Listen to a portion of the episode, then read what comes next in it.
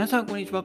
マンジーラジオへようこそ。ということで、今日もいつも通りやっていこうと思います。今日のテーマはね、海外勤務でお金の引き換えに失うもの3選というテーマでやっていこうかなと思います。はい。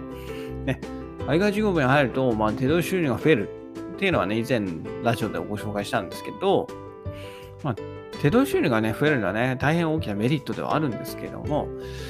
まあね、逆にじゃあメリットじゃなくてデメリットはある、ないのかっていうところなんですけど、お金の代わりにね、失うものもあるんですよ。はい。なので今日はそれを紹介していこうかなと思います。で、えー、お金と引き換えに失うものということで、えー、3つあるんですけど、まあ、まずね、家族との時間ですね。家族とか、まあ、あとは恋人との時間。えー、2つ目、会社の福利厚生。3つ目が友達というところで、はい、順番に解説していこうかなと思うんですけど、まずね、家族との時間ですよね。まあ、これは単身で行く場合のみですよね。はい。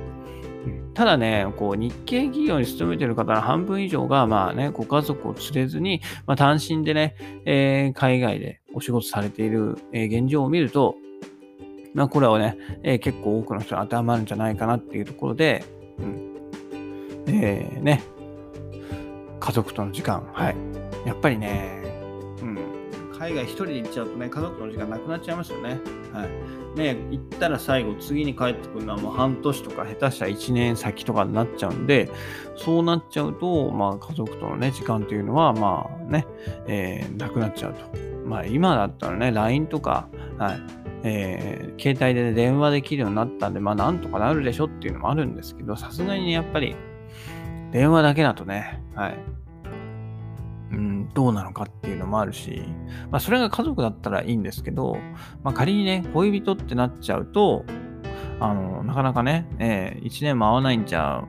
もう、おしまいって、バイバイってお別れってなっちゃう、ね、可能性もあるので、なかなかね、えー、難しい、えー、トレードオフな関係にあるのかなと思います。はい。ね、えー、まあ、現地のね、あの、状況がね、そうせざるを得ない場合もあるんですよね。えー、確か私も、まあ、エジプトっていうこともあったんで、まあ、もともと私は一緒に行きたかったけど、妻はね、やっぱどうしてもエジプトかなっていうのがあったんで、はい、えー、結局単身になっちゃいましたけれども、うん、なかなか、はい、えー、いい、いいところ、いいところばっかり、えー海外行けるかって言ったらそうでもないのでね、そこはまあ運次第っていうところにはなるんですけど、まあ、単身で行くとまあ家族との時間がなくなりますというところで、はい。えー、続いて2つ目がね、会社の福利厚生ということで、えー、まあ、福利厚生の一例としては健康保険だったり通勤交通費ですよね。はい。ね、こう、様々な、えー、福利厚生があると思うんですけど、まあ、基本的にはね、こう日本での生活のためにあるわけですよね。はい。まあ、会社員である以上はね、あ一部は、えー、自分で、まあ、費用負担しているのもあるんですけど、まあ、海外にいるとね、結構払い損になってしまうんですよね。はい。で、一つ目はこの健康保険ということで、まあ、海外にいる場合はね、会社が契約している保険会社との契約になりますので、基本的に健康保険にお世話になるっていうことはほぼないわけですよね。はい。で、まあ、その会社がね、契約している保険が、どれだけ、えー、治療費をね、カバーしているかっていうところなんですけど、まあ、私の場合だとね、こう歯科治療が NG だったんですよ。海外で歯科治療を受ける場合には、えー、全額自費負担ということで、かなりね、あの、え費用を支払ったことがあります。はい。ね。ややっぱりね、物価が安いとはいえ、あの、お医者さんの費用がね、そのままね、安いかつはそうでもなくて、まあ、エジプトにいた時なんかはね、はい、えー、歯の詰め物が取れちゃった時に、まあ、歯医者に行ったんですけど、そしたらね、100ドル、うん、100ドル取られたんですよね。えー、詰め物を詰め直すだけですよ。詰め直すだけなのに、100ドル、要は1万円今日取られたわけですよね。はい。それはさすがにびっくりしました。なので、えー、歯とかね、うん、もちろん歯もそうなんですけど、まあ、健康保険が使えないっていうのは、まあ、大きいなと思うので、日々ね、常に健康は大事だなというふうに改めて感じたんですけれどもね。はい。まあ、あとは通勤交通費ですよね。まあ、通勤交通費、はい。そのままね、えー、結局定期買っちゃうんだから差し引きゼロでしょっていうふうに言いたいんですけど、結局それクレジットカードでね、買って、えー、ね、ポイントをそのまま自分にあの、懐に入れてますよね。だから、そういう細かいところまで言えば、はい。ちょっとは得してますよね。はい。なので、うん、それらはね、ほとんど使えなくなっちゃう。もうほぼ使えなくなっちゃうっていうのは結構ね、えー、不便かなと思います。はい。えー、まあ、あと3つ目は友達ですよね。友達、まあ、うん、そもそも連絡、ね、集まることもできないし、まあ、実際があるため連絡もできないというところで、えー、そんどんどん疎遠になっちゃうかなというふうに思います。はい。まあ、これはね、人によっては別にそんな関係ないという人もいるかと思うので、はい。それは、えー、ね、人によってはもしかしたらデメリットと感じない方かかもしれませんと。はい。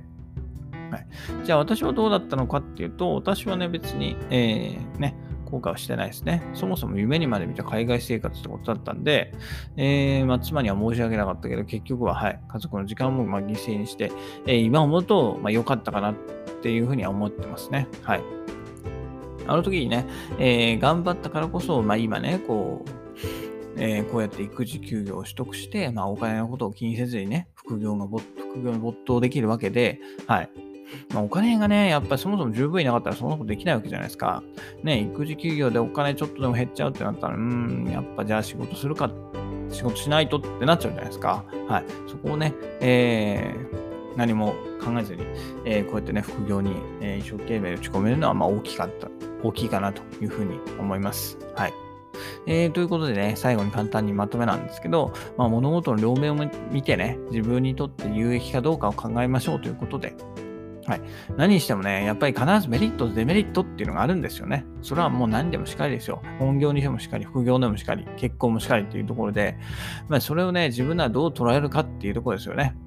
はい。ちょっとでもプラスが大きいやとか、マイナスが小さいか、まあ、あまり感じないっていうのであれば、まあ、積極的にね、チャレンジしていくべきかなのかなというふうに思います。はい。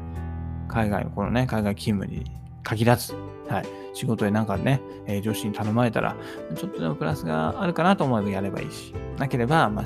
断ってもいいんじゃないかなと思います。はい。ね。まあ、何事もまずはチャレンジあるのみですよね。はい。ということで、今、勇気を出して、えー、一歩を踏み出していきましょうということで、えー、今日はね、えー、海外勤務でね、えお金の代わりに失うものということで3つ紹介させていただきました。はい。それではまた明日。バイバイ。Have a nice day.